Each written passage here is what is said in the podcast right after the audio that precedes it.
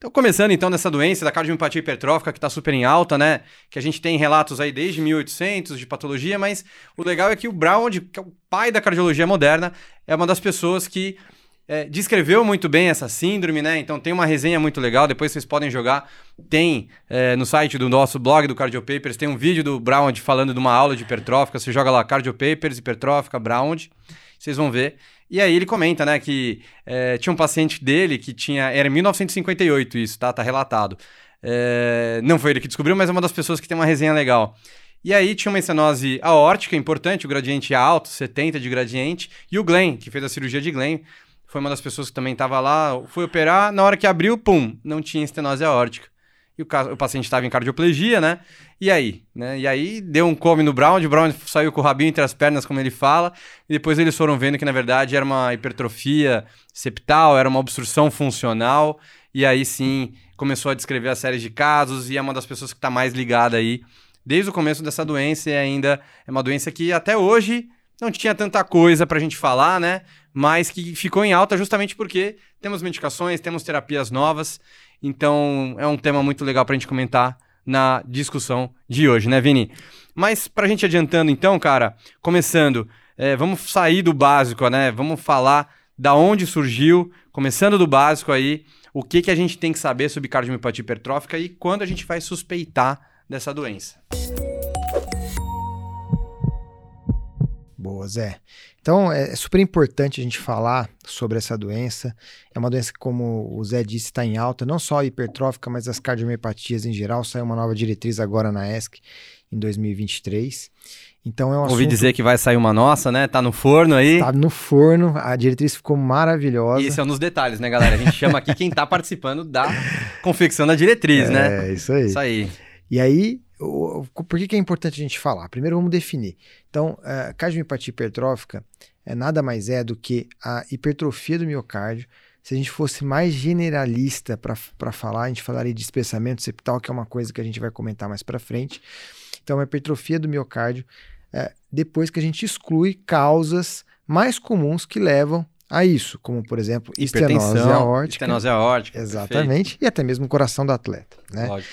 Então, uh, uma vez que a gente exclui as principais causas, uh, a gente pensa nessa cardiomiopatia hipertrófica, que é uma doença determinada geneticamente.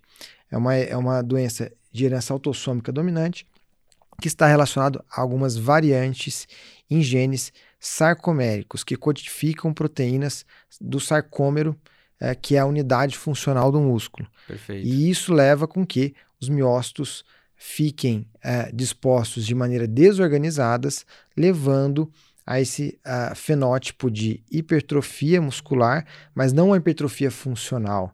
É uma hipertro... um músculo que muitas vezes os pacientes falam: nossa, meu músculo está forte, está hipertrófico, mas na verdade não, ele está hipertrófico, porém disfuncional. E com é, muita fibrose no meio muita junto. Muita fibrose leva à obstrução da via de saída em 75% dos casos.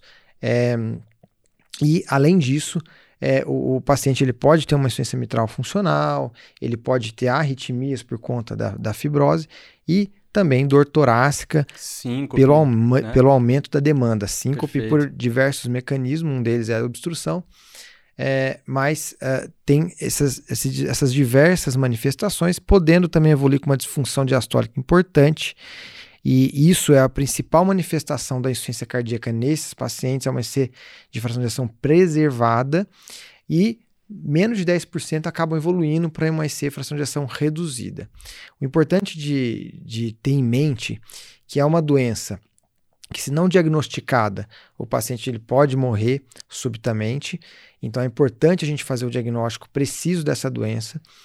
Mas é, uma vez que a gente faz o diagnóstico, mais ou menos 46% dos pacientes vão ficar assintomáticos bem o resto da vida. Mais ou menos uns 43% evoluem com insuficiência cardíaca, mais ou menos 17% com fibrilação atrial e 6% com morte súbita. Isso na era pré-CDI. Na era pós-CDI, a morte súbita acaba reduzindo para menos de 1% Isso. se o paciente é acompanhado adequadamente. E é o que a gente vai ensinar vocês hoje. Exatamente. O foco vai ser então, né, Vini, desses não desses 45 aí que estão mais tranquilo, mas de quem pode dar ruim, né? Exato. Mas e aí, quando é que eu vou suspeitar? Então, eu tô lá num plantão, desculpa, tô, mas assim, eu já peguei um caso assim também, que quando eu já tava na época recém-formado, assim, aquelas coisas, né? Ah, beleza, vamos fazer aí um. É, aqueles, aqueles plantãozinhos assim de clube, né? Vai lá, faz um eletro, só libera o cara pra atividade ou não. E aí, quando é que eu tô, tô num lugar assim, como é que eu vou suspeitar? Não tô no Incor, tô num lugar mais é, com menos recurso. O que, que, primeiro vai me levar a essa suspeita? Boa. Então, uma coisa importante para a gente falar da, da, de suspeita de hipertrófica é lembrar das red flags, né?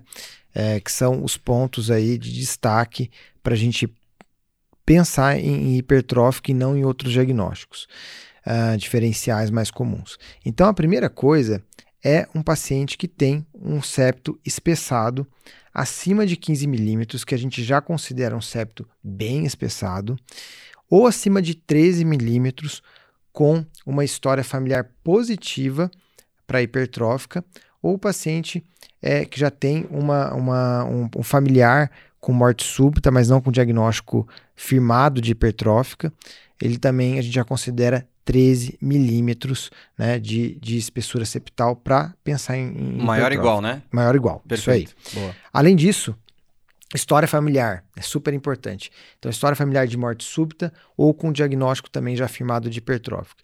Outra coisa importante que a gente tem que lembrar, essa hipertrofia que acontece, esse espessamento septal que acontece na, na, na hipertrófica, ele é mais assimétrico. Em outras causas, como por exemplo é, que levam ao espessamento septal, como hipertensão, como é, estenose aórtica, como até mesmo uma amiloidose, tudo isso leva geralmente um espessamento septal de maneira simétrica. Mais homogêneo, mais difuso, né? Exatamente. Não é só o septo, é a parede posterior, né? Uma hipertrofia mais é concêntrica. Isso. E mesmo se considerar apenas o septo, né? Ele é mais simétrico. Já na, já na hipertrófica, geralmente, é, tem uma, uma, uma diferença de hipertrofia né, é, em relação à região basal do septo, região, região, é, em relação à região apical e vice-versa. Tem várias combinações possíveis. Tem até mesmo a forma de hipertrófica que podem ter um espessamento mais simétrico, né? Uhum. Mas quando está simétrico é mais típico da, da, de cardiomiopatia hipertrófica.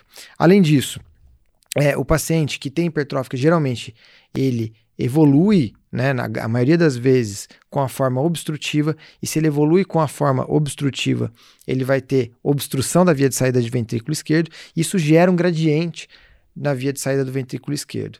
Então, quando tem gradiente, a gente também tem que pensar em hipertrófica. E além disso, a, o SAM, que é aquele, aquele movimento é, anterior, da, do, do folheto anterior da válvula mitral, durante a passagem de sangue por essa via de saída do ventrículo esquerdo obstruída, causando uma insuficiência mitral funcional, também é outro red flag para a gente pensar em hipertrófica. Então, juntando tudo isso, a gente fala, opa, essa, esse espessamento septal tá estranho. Vamos investigar hipertrófica. Lógico que a gente não vai é, ter que preencher todo, todos esses critérios que eu falei, mas esses são alguns red flags que a gente tem que é, é, pensar em hipertrófica. Boa. Acho que uma outra coisa também que vale é, por exemplo, você tem um paciente que tem um eletrocardiograma até mais básico, né? Porque às vezes o cara não teve esse eco ainda, né? Você vai pedir o eco para continuar essa investigação. Boa. Mas o que é legal é às vezes você pega um paciente que tem jovem, né? Geralmente isso, um cara com 20, 30, às vezes menos de 18 anos até, uma baita sobrecarga ventricular, vai medir a pressão dele, 11 por 7, 10 por 6, 12 por 8. Não é um cara que é hipertenso e tem uma sobrecarga ventricular no eletro. Isso também pode levar você também a achar que tem alguma coisa aí de estranho. Então, acho que só para acrescentar isso daí também. Sem dúvida. E também aquele paciente que não, não é um atleta de, de alto rendimento, né? Então, que principalmente paciente jovem, sem ser atleta de alto rendimento, sem ter hipertensão conhecida, de repente aparece com eletro, com uma sobrecarga de câmaras esquerdas, temos Opa. que ficar com. Aí tem com, alguma coisa aí. Exatamente. E o que você comentou também é bem legal aí, só para acho que não vai falar do, do efeito do SAM, mas só para a gente comentar que é o efeito Venturi, né? Um negócio que a gente fala na, na fisiologia respiratória, mas é basicamente isso, né? Então vai ter um, uma grande aceleração do fluxo sanguíneo, isso vai carrear, vai arrastar junto um folheto da válvula mitral.